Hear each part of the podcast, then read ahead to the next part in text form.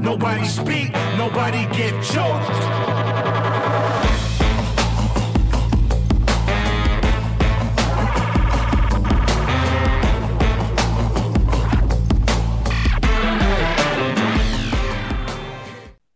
Bienvenue pour ce nouveau Cinéflop, le podcast qui aime bien et qui châtie bien. La violence appelle la violence, œil pour œil, dent pour dent. Ou comment soudain un vrai film donne naissance à des monstres à la manière de Gremlins, poussant sur le dos de Gizmo le mogwai aspergé d'eau après minuit. Minuit, l'heure du crime. Un crime contre le 7e art avec Death Wish 3, un film trois fois pire que l'original et que nous allons autopsier aujourd'hui en votre compagnie. Pour ce faire, j'appelle au parloir l'inspecteur Philippe Sedbon, scénariste, réalisateur, romancier, 30 ans de bons et loyaux services, à deux jours de la retraite, too old for that shit. Et moi-même, votre hôte, Jean Weber, juge, jury et bourreau. Alors, sans plus tarder, sortez l'artillerie lourdingue. Dans le premier film, Bronson décimait la racaille de New York. Dans le deuxième, il mettait L.A. à feu et à sang. Et dans le troisième, c'est le spectateur qui a envie de mourir. Death Wish 3, en français Le Justicier de New York, réalisé par Michael Winner. And now, Burn Hollywood, Burn. En français, Burn Hollywood, Burn. There's a man going round taking names, and he decides who to free and who to blame. Everybody won't be treated all the same when the man comes around.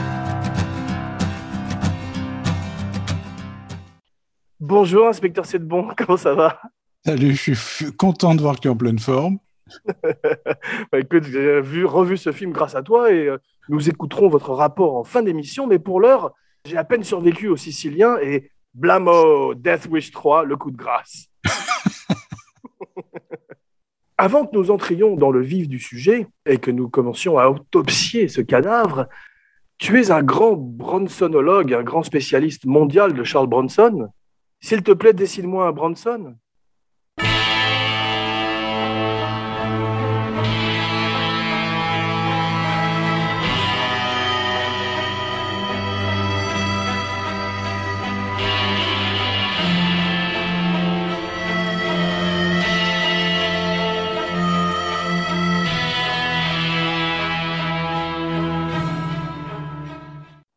Bah écoute, Bronson, d'abord, je suis son seul biographe français, voire européen, Waouh, et le premier, je crois. génial. Donc je connais, je connais bien.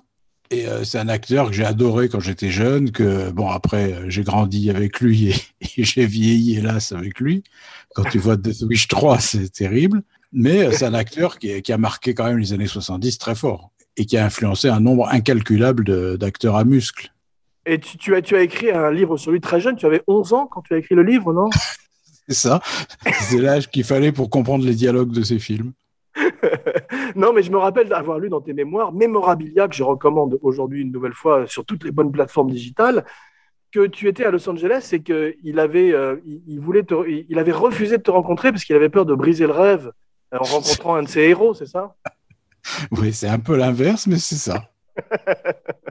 En tous les cas, moi, je suis ravi. Je voudrais que tu, tu- de, de te retrouver aujourd'hui et je voudrais que tu nous parles un petit peu de Bronson à cette époque de sa carrière, puisqu'on voit qu'il devient une vraie star mondiale, ou en tous les cas américaine, à 52 ans, pour le Ouais. premier Death Wish, le premier justicier dans la ville. Ouais, ouais, ben, ouais, ouais, il a été vedette au- au- en Europe juste avant, en- à partir de 68, grâce à Sergio Leone. Il est resté en Europe un, un petit paquet de temps jusqu'à 72 à peu près.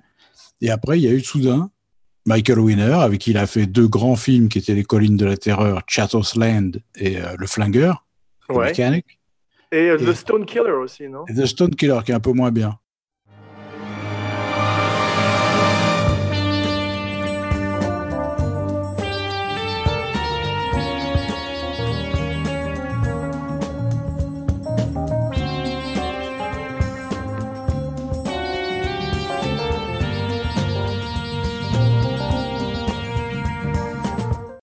Mais les Ouais. deux premiers sont vraiment exceptionnels. Et, euh, et donc, euh, Winner a- lui a proposé le Death Wish, un justicier dans la ville, alors qu'il était franchement pas le rôle.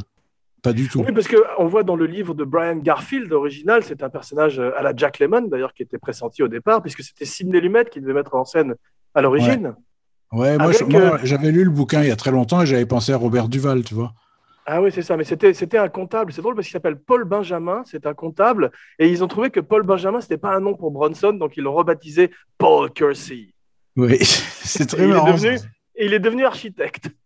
Le prénom, le nom viril.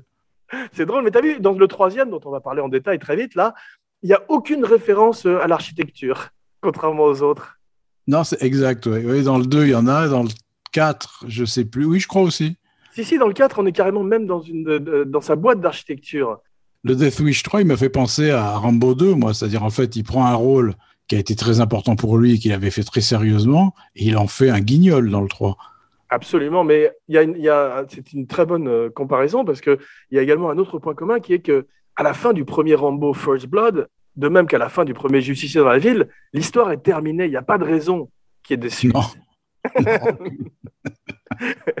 Et bon, Bronson le sait. Et il attend huit ans entre le premier Justicier dans la ville et le deuxième. Et tu as vu, à chaque fois, ils sont, de, ils sont de pire en pire. Le deuxième est deux fois pire, le troisième trois fois pire, quatre fois pire et cinq fois pire avec le dernier qui s'appelle euh, Death Wish 5 Face of Death, deux fois le mot death dans le titre.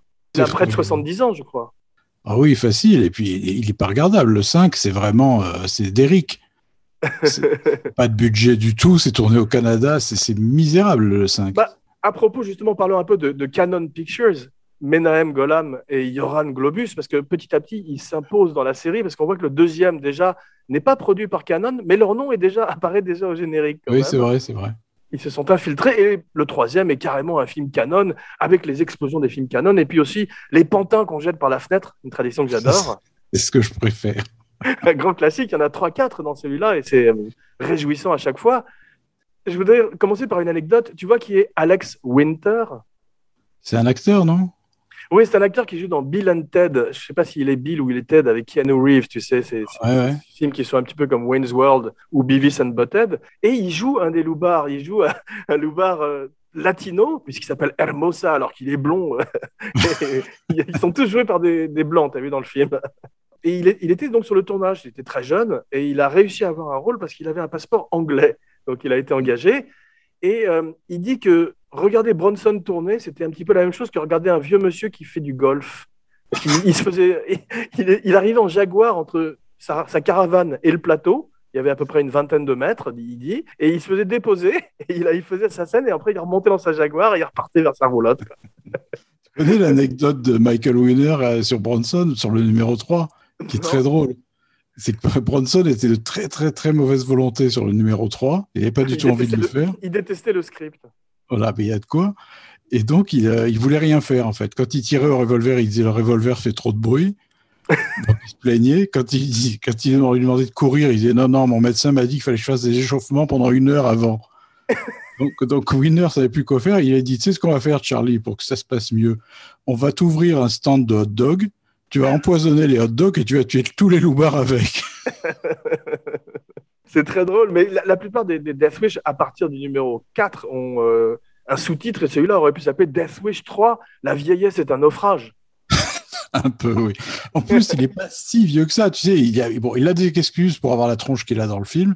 C'est que sa femme était super malade, mourante presque à l'époque. Jill euh, Ireland Il avait passé deux ans euh, à côté d'elle, quoi. Et donc, Ouais. il avait arrêté l'entraînement physique. Il avait sans doute bouffé beaucoup de double cheese. Et, euh, et là, il arrive dans un état physique dans lequel on l'avait jamais vu avant. Ouais, mais euh, déjà sur le deuxième euh, winner, Michael Winner, dont on va parler aussi en détail, était pas content parce qu'il s'est fait faire un lifting entre le premier et le deuxième et il est arrivé avec ce, visage un peu plus puffy. C'est plus le même homme, le Bronson. non, dans le des deux, années non, non, 70 c'est pas vrai. Et celui des années c'est 80. C'est pas vrai. C'est à part- c'est après le 2 qu'il a fait le lifting où c'est flagrant. Ah donc C'est donc c'est juste pour- après, donc c'est juste pour- c'est après. sur le 3 que Winner était pas content de voir arriver Ouais. cette- tête de vieux koala euh, étrange. Non mais t'as vu en plus il- non, avec sa mèche blanche il ressemble à un putois. Mais c'est vrai qu'il est méconnaissable. C'est pas le même homme, non, c'est sûr. C'est pas aussi flagrant que Mickey Rourke euh, avant et après, mais il y a un côté euh, mauvaise chirurgie esthétique. Mais il a toujours son corps quand même, parce que t'as vu, là, il quand, à un moment, il se met torse nu vaguement avec cette étonnante scène d'amour dont nous allons parler en détail. Oui. I like chicken. mais on va, on va en parler tout à l'heure. Mais donc, Bronson fait plein de films pour essayer de capitaliser sur son, son nouveau stardom tout d'un coup, notamment Ouais. plein de films avec Jack Lee Thompson, qui est son, Ouais. son Martin Scorsese du pauvre. Mais il a surtout fait des choix épouvantables parce qu'il a eu des propositions vachement intéressantes juste après Death Wish. Il a Ouais, tout mais refusé. sinon, il n'a pas tourné avec des grands, grands metteurs en scène, vraiment. Non, non, c'est- et c'est délibéré. Il voulait avoir des yes men autour de lui qui, lui, qui exigent pas trop de lui. euh. Mais comme a McQueen, il a fait un seul très bon film qui était Hard Times, le bagarreur, ouais, dont de on parle souvent, de, de Walter Hill. Ouais. mais c'est tout. Si tu calcules un peu, il a, il a pas fait de très bons films. hein. Non, c'est vrai, mais euh, il fait donc beaucoup, beaucoup de films avec Jack Lee Thompson. Jack Lee Thompson, Jack Lee Thompson a fait un très bon film, en revanche, qui s'appelle Cape Fear, avec Robert Mitchum. Oui, exact. Il a fait une des planètes des singes aussi, il a fait des films d'horreur. Curieusement, il a un étrange CV. Et euh, il a fait un quasi-remake de Cape Fear avec Bronson, mais en version euh, Z, ou plutôt, enfin, euh, slasher, qui est Ten to Midnight. Un autre Oui. connais?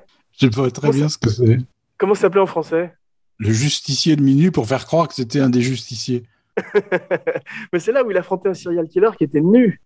C'est ça, un naturiste. C'est quand même un concept totalement con. Non, mais c'est inspiré, je crois, de la réalité. C'est un composite, une fois de plus, de plusieurs serial killers, dont Richard Speck.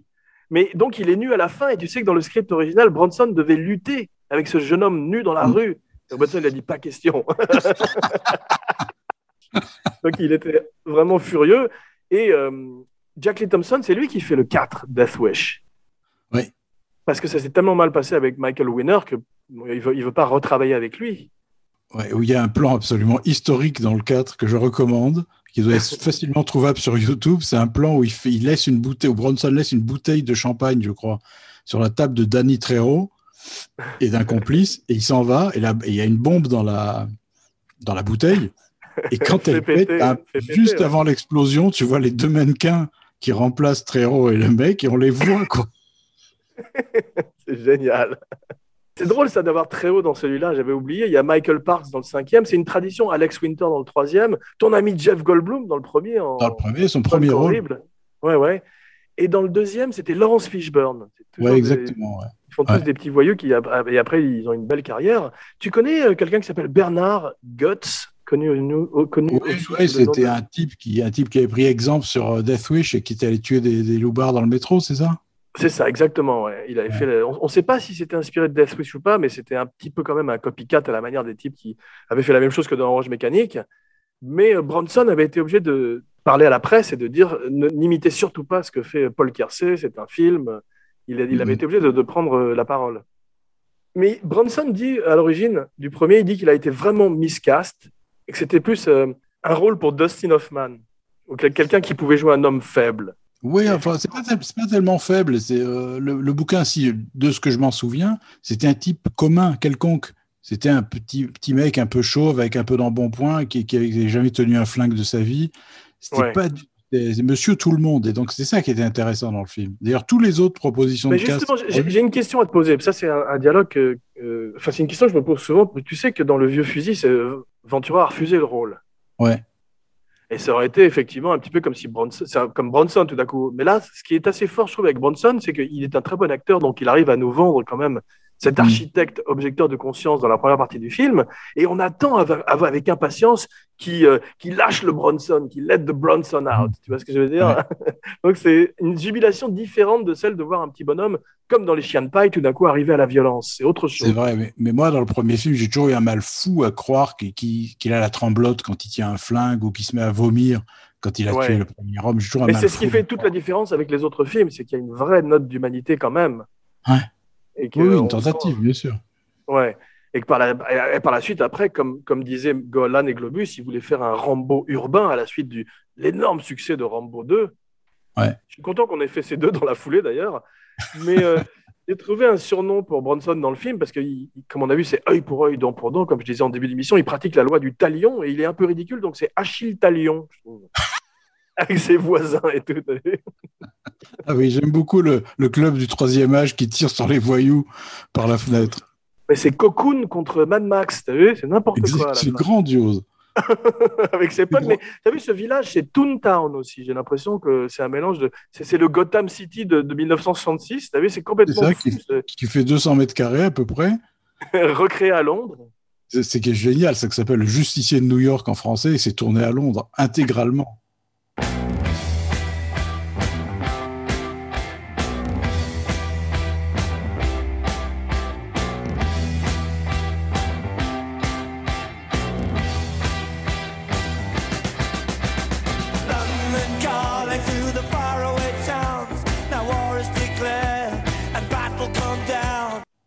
Extraordinaire. De trois semaines à New York, sept semaines à Londres.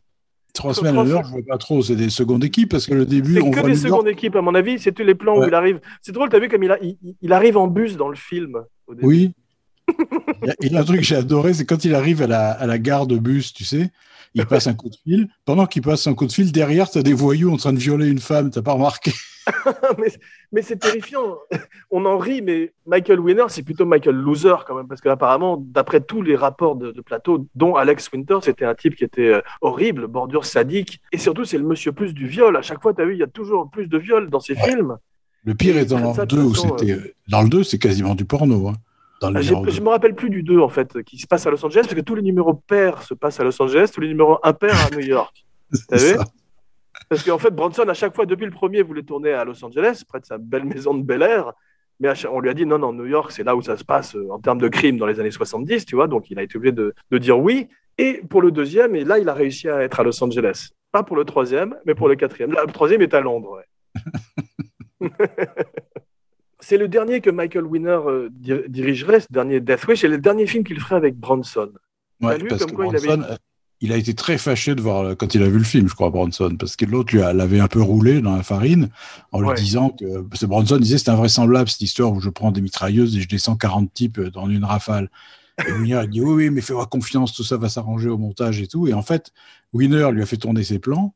Et ensuite, il a, re- il a encore plus exagéré. C'est-à-dire, tu vois des dizaines de motards qui s'explosent, des- il fait péter des voitures et tout ça. Et Bronson était furieux. Il s'est fait vraiment rouler dans la farine. Ah ouais, mais cette Le fin, on a l'impression d'être à la fin de- du shérif est en prison, où tu as plusieurs films qui se greffent sur, sur le film. c'est c'est quand ça. les motards arrivent, tout d'un coup, tu es dans Doux du dingue, on sait pas très Oui. bien, euh, c'est c'est complètement fou la fin.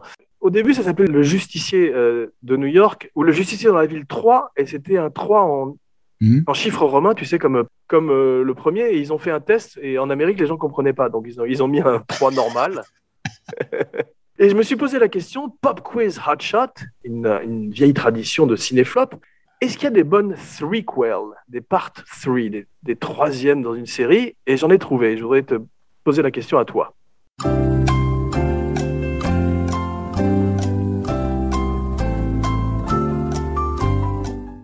Euh, attends, attends, attends, attends. Euh, moi, je t'avais déjà dit l'autre fois, le troisième Rambo, je déteste pas.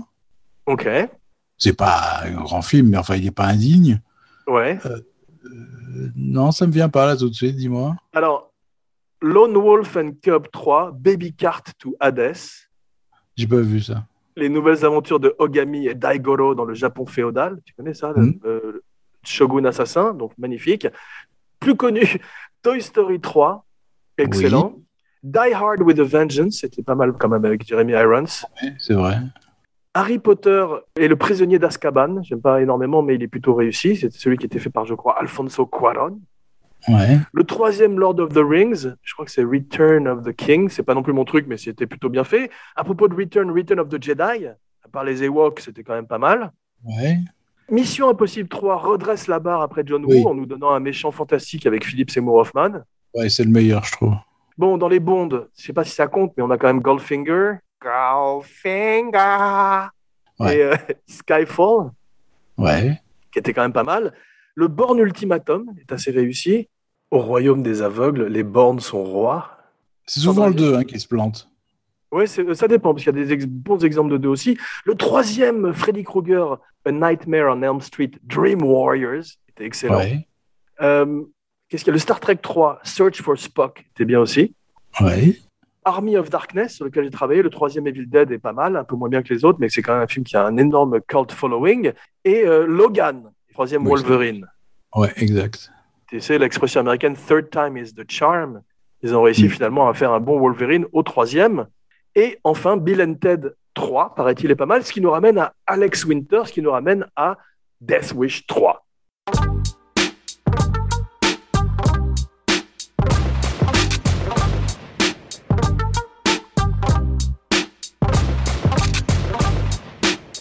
Savais que Canon offre le rôle de Paul Kersey à Chuck Norris quand Oui, mais tu sais pourquoi d'argent?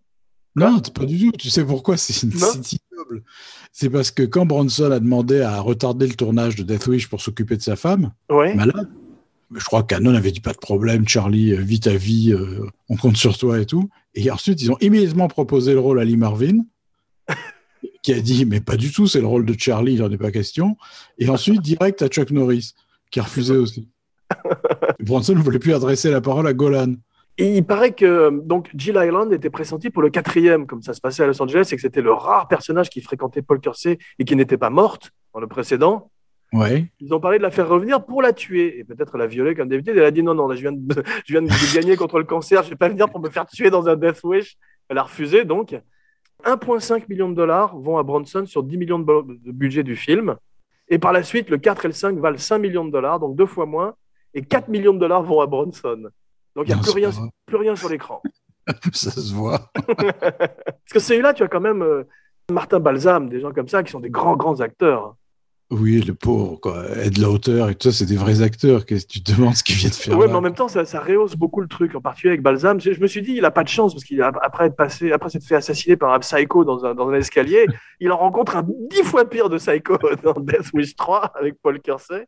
J'ai imaginé d'ailleurs euh, Paul Kersey, euh, Charles Bronson en Norman Bates, c'est Mother. ça aurait été bien aussi. You may not have the looks, you may not have the dash, but you'll win yourself a girl if you've only got a mustache, a mustache, a mustache, if you've only got a mustache. Mais c'est un des rares acteurs Bronson, on en parlait. On va, on va, bienvenue dans le quart d'heure euh, moustache, le moustache talk. C'est un des rares acteurs qui est mieux avec une moustache. Je trouve pas, moi. Ah, tu préfères quand il est dans les 7 Ah oui. mercenaires ou dans Hard Bon, Times ouais il, est au top dans Il était une fois dans l'Ouest. Il, il sera jamais mieux que ça. Ah, ouais, c'est vrai que c'est ton film préféré. Mais moi, j'adore cette moustache, en particulier quand il, euh, quand il embrasse en très gros plan cette femme qui a 40 ans de moins que lui, tu sais, Oui. la journaliste. On a l'impression que la moustache va se mettre à ramper sur la lèvre de la femme et prendre vie, tu sais. tu te rappelles de ce gros plan immonde? Et tu sais qu'il avait une, une superstition totale sur la moustache. C'est que dans, dans le film de Don Siegel qui s'appelait euh, Téléphone, Ah ouais il devait euh, débarquer de. C'était un, un agent de- de- du KGB. Ouais. Il devait débarquer aux États-Unis incognito. Et donc, euh, la- la- le scénario précisait qu'il se rasait la moustache pour changer de tête. Ouais. Et Bronson a refusé d'abord le scénario en disant n'y a pas de moustache, je fais pas le film. Waouh, incroyable. Ouais. Est-ce que c'est. Je, je me rappelle d'avoir vu ce film quand j'étais plus jeune. Est-ce que c'est un film à redécouvrir? Téléphone? Ouais. Non, non, c'est pas mal. Non, franchement, non. bon, d'accord. Parce que j'aimais bien le prémisse de, de ces gens qui étaient déclenchés, ces espèces de taupes qu'on déclenchait Oui, par un mot. sur, pompé sur un crime dans la tête, tu sais, euh, The Manchurian Candidate. C'est ça, c'est ça. Ouais. Mais c'est cette série de Death Wish, c'est- le prototype de la seconde partie de carrière de Liam Neeson à partir de Taken. Bon, il n'est jamais tombé aussi bas quand même. Hein. Non, mais enfin quand même, euh, tout d'un coup, c'est quand même, il en a fait 10 ou euh, c'est c'est n'importe quoi. Ils ont des appartements euh, magnifiques quand même. euh, en particulier, Balsam a un appartement énorme avec des bibliothèques et tout. Moi, j'a- j'accepterais de vivre dans un des cercles de l'enfer de Dante comme ils sont, avec un appartement comme ça à New York. C'est pas Oui, du tout vrai. réaliste. C'est vrai. Mais par moments, tu as l'impression de voir un vieux Batman ou un vieux Punisher, surtout quand il est avec Ed Lauter, le flic, qui est une espèce de Gordon crapuleux. Qui fait une concerto de grimaces absolument dément. Les gangs, c'est un mishmash, un mishmash incroyable de bikers avec des svastikas, des punks euh, pas du tout Mm. crédibles, on dirait du Schumacher par moment presque, un peu quand même. Ouais, ouais. Et t'as remarqué, ils- dès qu'ils font un truc, n'importe quoi, qu'ils arrachent un sac à une vieille ou qu'ils poussent quelqu'un, ils se mettent tous à sauter de joie et à se taper dans les paumes, t'as remarqué? Oui, mais ils ricanent. Bon, il y en a un qui en particulier qui est The Giggler. They killed the Giggler, man! mais beau personnage qui était dans le roman. Le Oh. numéro 2 de Garfield, il y a deux trucs qu'ils ont gardés. C'est le Giggler, qui est joué par Kirk Taylor, qu'on voit dans Full Metal Jacket, qui est très bien. Et euh, j'adore cet acteur qui, qui, qui dit They killed the Giggler, man. Vous savez, ce voyou qui est plein de drogue et qui est très triste qu'on a tué le Giggler. et donc, ils ont gardé le Giggler du livre et ils ont gardé aussi la, la- sa voiture dont il se sert comme un piège. Ah oui. It's my car! Non, attends, c'était mieux que ça. Il disait Qu'est-ce qu'il y a? Qu'est-ce qu'on a à foutre? Il fait It's my car C'est ça, it's my car! Blamo! Kaboom! Winner, euh, on sent qu'il s'inspire pour le premier d'Orange Mécanique avec le viol, mais c'est vrai que ça c'est- effrayant quand même cette violence sur les femmes. Il traite extrêmement mal l'actrice qui est censée aussi jouer une latina, tu sais, je crois qu'elle s'appelle Marina Sirtis, qui a fait une carrière dans Star Trek et à la télévision, Ouais. dit euh, J'aime pas dire, dire du mal des gens, surtout quand ils sont morts, mais je- j'espère qu'il est en train de pourrir en enfer. Elle a dit Michael Winner. et elle a dit J'ai songé à arrêter ma carrière parce que, tu sais, euh, euh, mais j'ai envie de devenir actrice depuis l'âge de 4 ans. J'allais pas laisser ce connard m'empêcher de, faire mon, de réaliser mon rêve. Mais elle disait que il, refusait de lui donner une serviette ou une, un manteau quand elle était nue et s'était en train de se faire violer par tous ces cons. Et c'est le chef opérateur qui lui a mis un, manteau sur les épaules et euh, Winner l'a engueulé devant tout le monde. Et il paraît qu'il changeait d'assistant tous les jours. Mhm. Et euh, il, il a été empoisonné en fin de vie par une huître aux Barbades. Donc euh, karma is a bitch. Ouais. Et il a été très très gravement malade et ensuite il a failli mourir une deuxième fois avec un steak tartare euh, parce que c'était un critique culinaire dans un journal anglais. Oui, c'est vrai. Et c'était ce qu'on appelle, dans, dans, dans sa nécro, quand il est mort, il y a marqué Director and bon vivant Michael Winner. Donc, ça veut vraiment dire gros porc, tu sais, en anglais. Il était très, très détesté. hein. Ouais, très détesté. Il a écrit un, un article où il explique qu'il a couché avec la femme de Bronson. Jill Ireland Tu l'as lu ça? C'est dans son Oui, livre. d'ailleurs. avant. Avant. Oui, c'est ça. Non, Dans leurs jeunes ah oui, années. ça. non. Avant, avant, c'est ça. Dans leur jeunesse, à l'époque où elle ils était. l'ont jamais dit. Et ils l'ont jamais dit à Bronson. C'est lui qui a demandé à Jill Ireland de pas le dire. Il s'est dit, il est capable de me tuer. Ah, c'est ça. Mais en fait, euh, le plus cocu de tous, c'était David McCallum. Oui. Parce que c'était- il était marié à Jill Ireland et elle couchait avec Michael Winner et Bronson lui a piqué sur euh, la grande évasion, c'est ça? C'est ça, ouais. Sacré Charlie.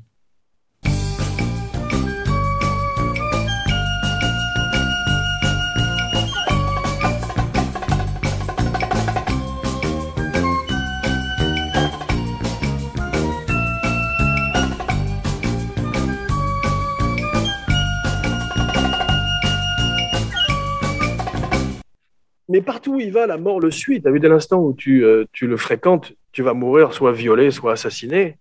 Oui, puisque ce que j'aime bien, c'est quand il arrive à New York, il va chez son pote, son pote vient de se faire agresser, il est en train Ah. de mourir. tu sais, c'est comme dans les sept mercenaires, quand ils arrivent voir James Coburn, ils arrivent juste à temps pour le voir tuer un mec.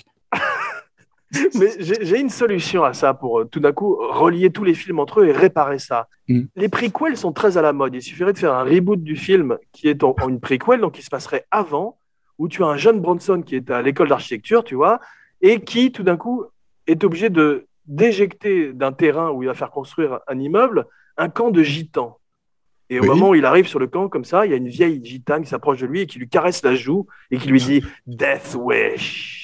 Et c'est pour ça que tous les gens qui, avec qui il va sortir après seront tués. Et t'as l'explication de tous les films. J'avais très très bon, j'achète. T'as vu Déborah Raffin, là, elle fait pas long feu, la pauvre, elle couche une fois avec lui et elle se fait cramer dans une bagnole après. Ouais, mais enfin, elle, elle s'est pas fait violer, elle a de la chance quand même. Non, c'est vrai. Ouais, mais elle explose dans une voiture quasiment instantanément après avoir couché avec lui. Ouais. Après, après la petite mort, la grande mort. T'as raison, c'est euh, peut-être une malédiction. Hein. Ouais, mais c'est comme dans Rambo 2, j'ai pensé. T'as vu, il est je- I love you. Ça fait tuer. t'as- ça fait tout de suite trucider.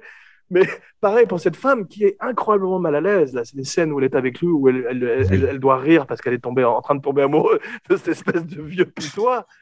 Avec sa tête, on dirait un gant de base- on dirait qu'il peut attraper un- une balle de baseball avec sa tête. On dirait un gant de baseball, t'as vu. Il y, a un, il y a un critique qui a dit on dirait un avocat qui aurait été passé dans un micro-ondes, ce qui est pas très gentil. Mais donc, elle est obligée de faire croire qu'elle tombe amoureuse de lui, et là, grande actrice. Hein. Oui, parce que t'as vu, il met pas, il met pas de la bonne volonté, lui. Hein. Il a les bras le long du corps, il avance juste la tête avec sa petite cachette grise. Mais t'as vu, pour, pour le remake euh, de 2018, euh, euh, de- f- mis en scène par Eli Roth, ils ont trouvé le seul acteur qui soit plus checked out et somnambulique que Bronson, Bruce Willis. Il en fait encore moins, t'as vu, il donne rien, carrément. il arrive. Je t'ai raconté l'histoire, il paraît que maintenant il ne tourne plus qu'en Europe de l'Est, et il, arrive, il se fait déposer en hélicoptère. Pour la journée de tournage qu'il va faire, il prend une valise pleine d'argent et il dit à son à son pilote d'hélicoptère laisse tourner les pales. Et il va faire sa scène. il repart avec sa valise. It's a gas.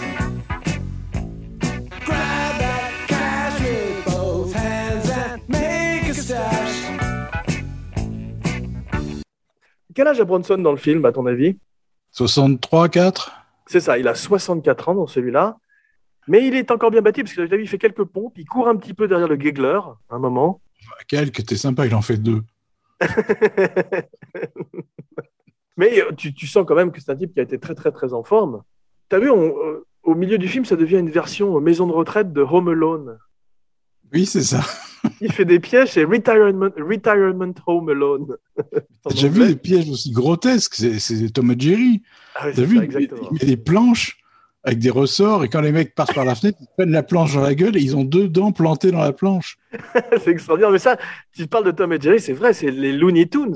Lui, Comment? lui avec cette espèce de punk euh, étonnant, c'est le Bip Bip le coyote avec, avec la- l'autruche, le Roadrunner. Mais il est bien d'ailleurs le punk. C'est un type qui s'appelle Gavin O'Hurley. O'Hurley. Ouais, Il jouait le, le jeune frère de- Ron Howard dans Les Jours Heureux. oui, c'est vrai. C'est le fils d'un acteur, euh, Dan O'Hurley, qui jouait dans Robocop. Ah, c'est vrai, c'est pour ça que je connais. C'est lui qui fait le patron de OCP, Oui, exact. The Old Man, c'est ça dans Robocop. ouais. Un de mes films préférés, ouais. Fantastique, bravo, j'avais pas fait le rapprochement, mais il est bien, il fait peur. Il a une étrange euh, crête euh, inversée. T'as vu, il a une, une coi- il a une coiffure de Mohican, mais il s'est rasé au milieu comme une autoroute, comme une piste d'atterrissage. Il a laissé les côtés, ce qui est un peu ridicule, mais euh, il a rien à foutre. Il a juste à, jeter des regards de mort à notre ami Bronson. Mais il est pas mal, il est impressionnant physiquement quand même. Oui, ça, il, il le fait. ouais. D'autant plus qu'il a un trait de marqueur rouge sur le crâne. Ça c'est ridicule. Ça, c'est vraiment des gens qui n'ont aucune expérience des gangs. T'as vu, ils ont tourné à Brixton, un lieu qui a été euh, rendu célèbre par The Guns of Brixton, des Clash. Ouais.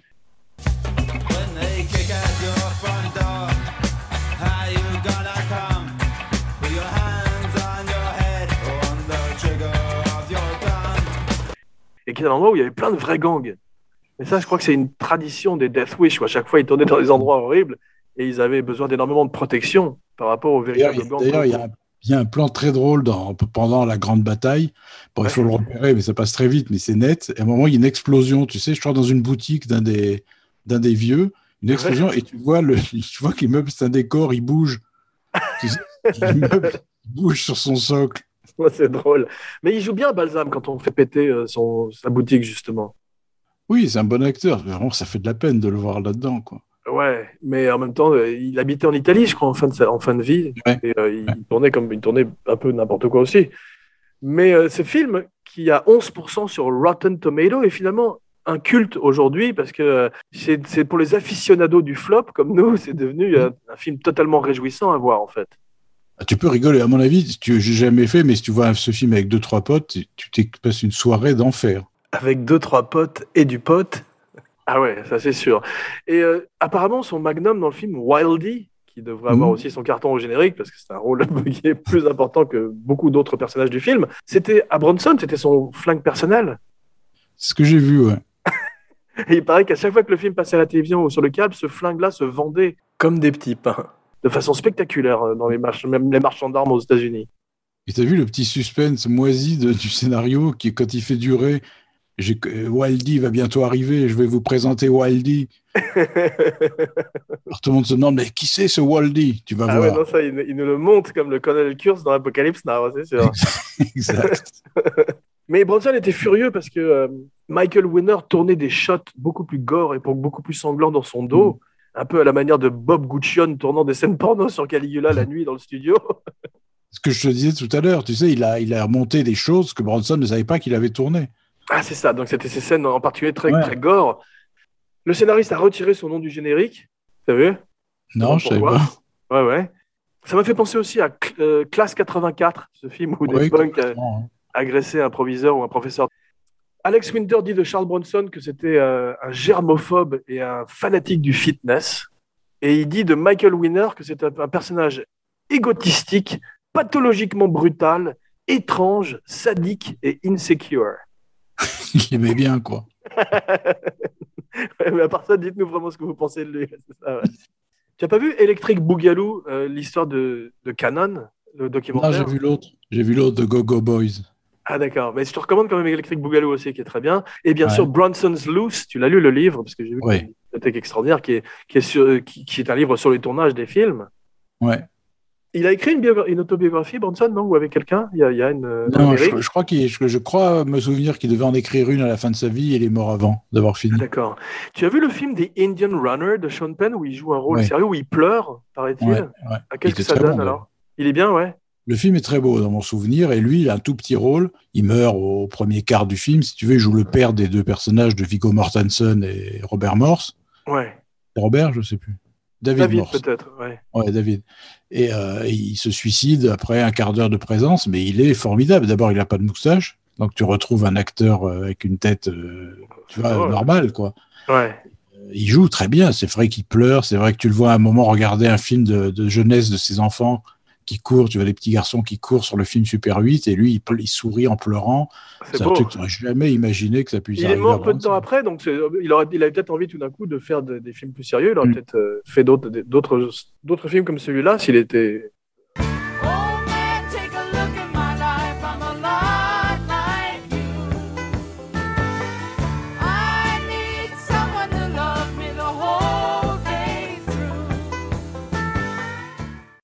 Et on se croit aussi dans. euh, tu connais Un rue Sésame?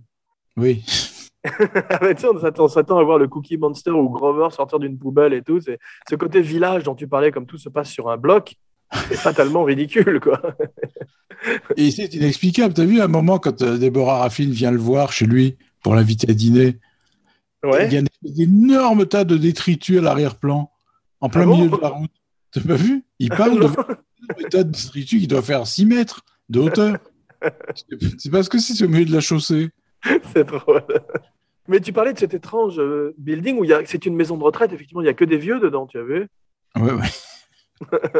C'est incroyable. Ed Lauter remplace Gardenia, il s'appelait le flic. Vincent Gardenia, ouais. Vincent Gardenia qui était formidable, qui avait des allergies, je crois aussi dans, dans le premier, Ouais, ouais. et qui était aussi dans le deuxième.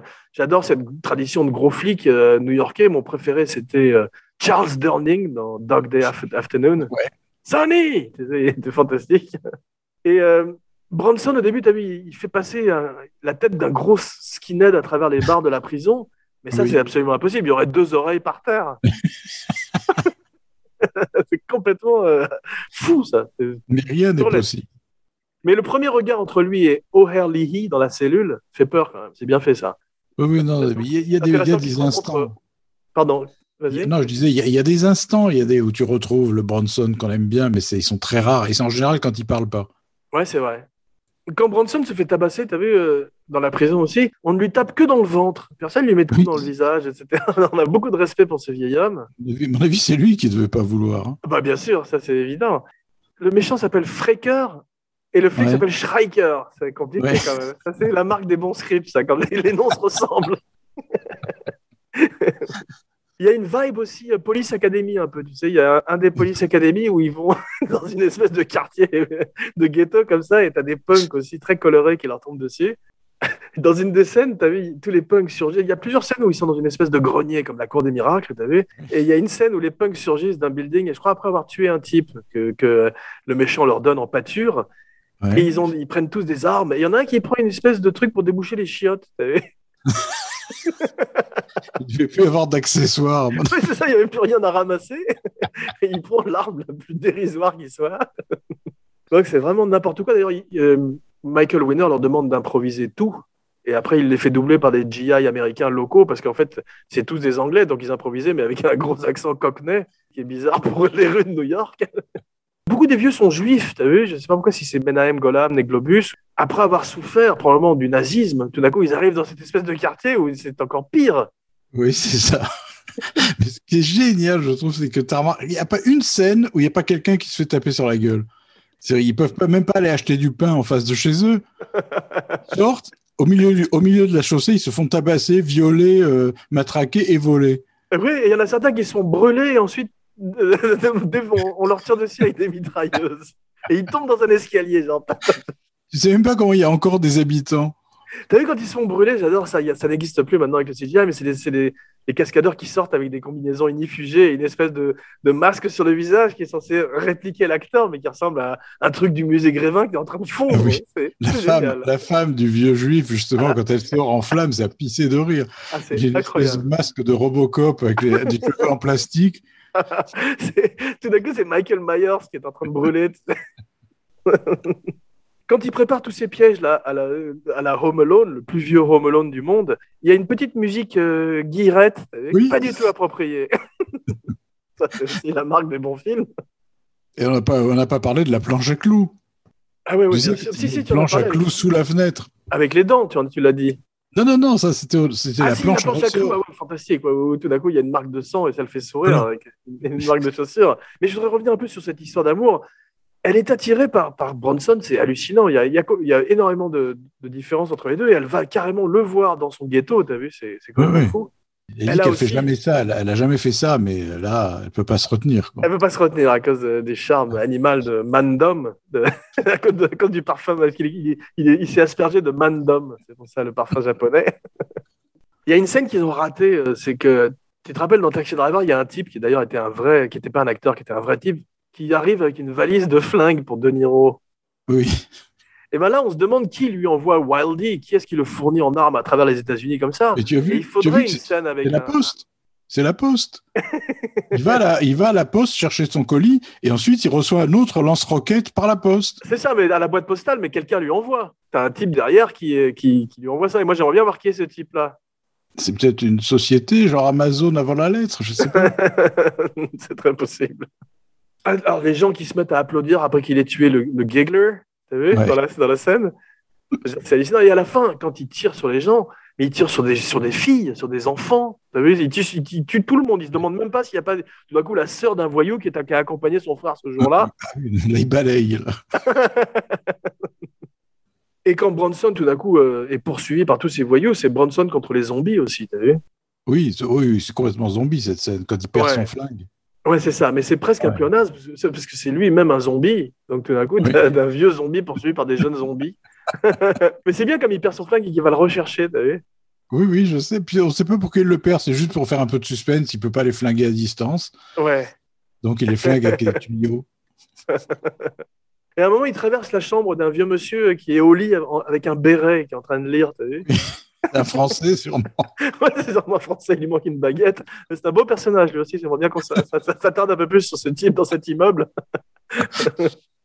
mais Bronson, c'est vrai qu'il est pas très en forme, comme tu disais, mais il est plus physique. Euh, J'ai vu un film de Liam Neeson où il y a un moment où il saute par-dessus une barrière et il y a plus de cuts que dans la scène de la douche de Psychose pour vendre le fait qu'il arrive Oui. à escalader cette barrière, si tu veux. Oui.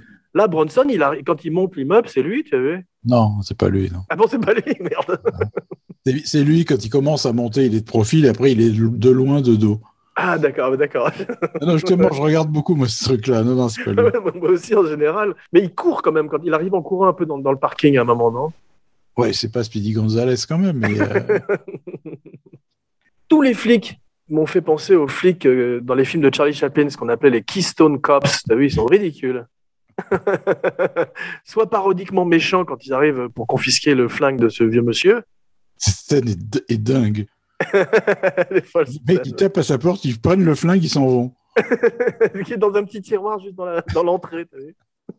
bon endroit pour garder son flingue. Alors que dehors, Mais, t'as euh, une armée de mecs avec des bazookas.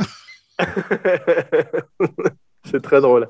Mais Bronson m'a fait penser sur, euh, au corps de Daniel Craig, qui euh, était très musclé pour Casino Royale et tout d'un coup s'est asséché, tu sais, euh, pour, euh, par exemple, la fille au dragon tatou. Mm. Là, euh, bah, Bronson est un peu comme ça dans celui-là. Il a un côté beaucoup plus sec que par rapport à ce type très musculeux qui était dans ses films précédents, quoi. Oui, et puis il, a le visage qui s'est empâté. Enfin, il a vraiment changé. Il a un peu de ventre. Il a un peu de ventre, ce qu'il n'avait jamais avant. Ouais. C'est-à-dire que c'est les abdos qui poussent sous le ventre, ouais. C'est ça, c'est ça. Et qui remis, il a quand même un corps jeune et une très vieille tête. Ouais, ouais, il, y a, il y a eu un mauvais calcul là, à un moment donné avec le chirurgien. Ils ont fait des mauvais choix, à mon avis. Martin Balsam, qui est tellement bon, m'a presque fait penser à Edward G. Robinson dans Soleil Vert. Il a, il- tu, es très- tu es très indulgent. Non, mais je l'aime énormément comme acteur et je trouve qu'il il arrive à tout vendre quand même. Dans un... En particulier des dialogues qui sont pas faciles à, à présenter. Non, puis ce que j'adore aussi, c'est quand il va, il va montrer les armes, tu sais, qu'a laissé le copain mort, Charlie. Ouais, laissé- En fait, ils, ils sont pas planqués. Si tu ouvres une armoire et ils sont là. exactement. Il n'y a pas de Cette clé, il n'y a espèce rien. d'énorme, cet énorme flingue très phallique que Bronson s'empresse de prendre en main, t'as vu? Il se met les Et- sur les épaules. Ouais, et après, quand il, parle avec, quand il part avec son voisin latino, là, qui tient les cartouchières, et qui se met à, à défourailler, ça aussi, c'est extrêmement ridicule. Il est tellement mauvais, le voisin, c'est le, le latino, il est tellement épouvantable. Tu te rappelles que il apprend l'amour de sa femme, il apprend la mort de sa femme, il fait Oh! Oh, oh. Tu le fais très bien, c'est toi qui aurais dû le faire. Des belles explosions, parce que comme dans tous les films de Canon, euh, qui portent bien son nom, tout est fabriqué à base d'essence, t'as vu Ouais. Les maisons et tout, ça pète de tous les côtés. Mais là, c'est là où on voit qu'il y a un beaucoup plus gros budget que les films précédents. Deux fois plus de budget, comme on a vu en début d'émission. C'est qu'ils font, en dehors de ce, ce- ce carton-pâte que, tu as que tu as trouvé, ils font péter vraiment des, des vrais buildings par moment, t'as vu Ouais, ouais. Mais je pense que c'était condamné à la démolition, ce truc-là, parce qu'ils, comme ils ont fait vraiment péter des buildings, je pense que. Ouais. Et qu'il y a le bazooka de Tchekhov qu'on nous présente euh, en Mm. avant et qui à la fin effectivement va, va revenir. Mais ça m'a fait penser, toi tu, tu es pas du tout gamer, mais ça m'a fait penser à GTA aussi, avant l'heure. Tu sais, GTA qui est ce jeu vidéo où tu dois tuer plein de gens et voler des voitures. Et ça a vraiment un côté GTA. Et d'ailleurs, il y a eu un, un- un jeu vidéo de Death Wish 3 particulièrement sanglant pour l'époque. Ah ouais. Ouais. où tu pouvais, je crois, tuer des, des civils, des civiliens. aussi l'ancêtre de GTA. Mais il y a un côté aussi les Warriors du pauvre quand même, avec tous ces gangs euh, qui se mélangent les uns aux autres, ces bikers qui vont tout d'un coup rejoindre ces hippies et ces punks. Mais il y a surtout un côté euh, extrêmement bâclé, je trouve, dans la mise en scène où euh, rien n'est vraiment synchronisé, où tu sens qu'ils ont monté. T'as vu le nombre de plans flous qu'il y a dans le film? Oui. Br- Bronson, quand il court et qu'on lui tire dessus et qu'il a plus son flingue, t'as vu, il baisse la, il baisse la tête comme s'il jouait au ballon prisonnier. vu? Oui, oui c'est ça, pour éviter des énormes balles de mitraillette. Il, baisse un peu, il baisse un peu la tête et met la main comme ça. Exactement. Il baisse un peu la tête en mettant la main devant et, euh, et il tire très mal, les voyous, il faut dire quand même, hein, les creeps. Ah, les Crips, j'avais vu ça. Ils sont à quatre à un moment donné, tu sais, sur un balcon à lui tirer dessus à la mitraillette. Il n'y en a pas un qui le touche. Ah ouais, ils sont particulièrement ridicules d'ailleurs, ceux-là. Je sais pas où ils les ont trouvés, mais on dirait euh, des figurants dans un film de Mel Brooks. Il y a un plan historique où tu vois un mannequin qui tombe du, du, du toit, qui s'écrase sur une bagnole, et il a monté jusqu'au bout. C'est-à-dire Oui. qu'on voit le mannequin sur la bagnole. On voit le mannequin sur la bagnole. Pendant 2-3 secondes où tu es sur le mannequin, et je me suis dit, ah là, là, chapeau là. Et on voit que c'est un mannequin, il n'y a aucun doute. Mais c'est aussi bidon, tu sais, dans le premier film, Bronson partait en Arizona et il avait un ami qui euh, l'aidait à faire renaître en lui ses pulsions primales. Et il assistait à un show de cow-boy qui sont ces shows très cheap qu'on voit dans les, Ouais, dans les fêtes forêts en Amérique avec des gens qui tombent de toit, tu sais, toujours dans des, dans des modes de paille ou je sais pas quoi. Et là, à la fin, ça fait vraiment show comme ça. Tu sais, C'est des stun, stun shows, quoi, tu sais, sur les. C'est ça. C'est très très bidon. Et ça fait aussi un peu Beat It de Michael Jackson, tu sais, avec tous les gangs. Oui, c'est vrai. en fait, l'arc du, l'arc du personnage, tu as vu, il arrive en bus dans le film et il repart en voiture avec ses valises. Il repart à pied. Il repart à pied. Il repart pas vers sa voiture, c'est la voiture qui lui servait de piège. non? Je crois pas. Non, ben non, elle est morte, la voiture. C'est là où est morte la fille euh, de Roi Raffine. Elle a Ah, il est explosé avec la voiture c'est vrai. pour avoir couché avec Charlie. Donc c'est la même fin que Rambo 2, sauf qu'il a une chemise. Il part euh, vers le soleil couchant. Avec Ouais, ses il, à, il part à pied avec ses valises. Il va reprendre un bus en fait. Will you still need me? Will you still feed me when I'm 64? Bien, voici venu le moment de nous éloigner nous aussi avec nos valises. Ce film m'a fait réexaminer tous les choix de vie qui m'ont amené jusqu'à cet instant présent. C'est un sale boulot, mais quelqu'un doit le faire. Mon cher confrère, mon camarade Flopper, voici venu l'heure de votre rapport. Un bon mauvais film, un mauvais mauvais film, ou un film que tu aimes plutôt bien? Non, là, il faut être honnête, c'est un mauvais, mauvais film. Mais à sa décharge, c'est tellement mauvais que ça fait rire. Ouais, bien dit. Pour moi, c'est un cinéflop parfait, parce que c'est quelque part un bon mauvais film si on sait à quoi s'attendre. Ouais. Et c'est ce qu'on appelle en anglais un guilty pleasure, un plaisir coupable. Oui, c'est ça. C'est vrai qu'il y a des moments où je n'ai pas pu m'empêcher de rire en le revoyant. C'est impossible. Voilà, le film est quasiment une auto, une- en autoparodie, c'est tellement cartoonesque, et en plus, 1h31, quelle merveille. Ouais. Et tu sais que Ouais. Michael Winner, Michael Winner, encore, il, a y a eu beaucoup de reproches sur ce film en disant que c'était clownesque, grotesque, ultra violent et tout. Et il avait fini par dire que pour lui, ça a toujours été une comédie, ce film. Ce qui est d'une mauvaise foi absolument fabuleuse, parce qu'il s'est dit, genre, je m'en prends plein la gueule, je vais dire que je l'ai fait exprès, quoi. Ah ouais, mais Tommy Wiseau, qui a fait The Room, que les critiques appellent le Citizen Kane du mauvais film, a fait la même chose aussi. Les gens se sont Ah tellement moqués de son film, il a dit après, mais non, c'est une comédie euh, dramatique. il, a, il, a- il a faim d'en être l'instigateur. On se retrouve dans quelques jours pour une surprise, un cinéflop ou un ciné-balise. N'oubliez pas de liker, de partager, de commenter partout où on écoute des podcasts, plus une bonne critique sur iTunes. Et maintenant, je vais te demander de dire ton nom et ensuite Chicken's good. I like chicken. Avec la voix de Bronson, si possible. Je l'aurais fait même si tu me l'avais pas demandé. Je m'en doutais. Philippe Sedbon, chicken's good. I like chicken. Ah, tu le fais bien. hein? Maintenant, je vais te poser. Au moment où je te poserai une question, il faudra que tu me répondes yes, l'air apeuré, d'accord? Ouais. Jean Weber, Do you believe in Jesus? Yes. You're gonna meet him. Kaboom. Everybody got a pistol. Everybody got a 45. And the philosophy seems to be, at least as near as I can see, when the other folks give up theirs,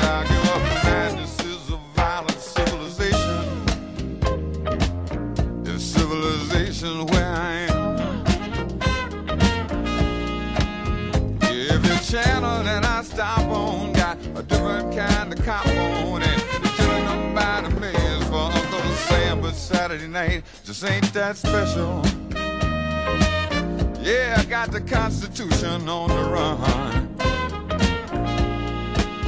'Cause even though we got the right to defend our home, defend our land, got to understand and get it in hand about the gun. Everybody got a pistol. Everybody got a 45.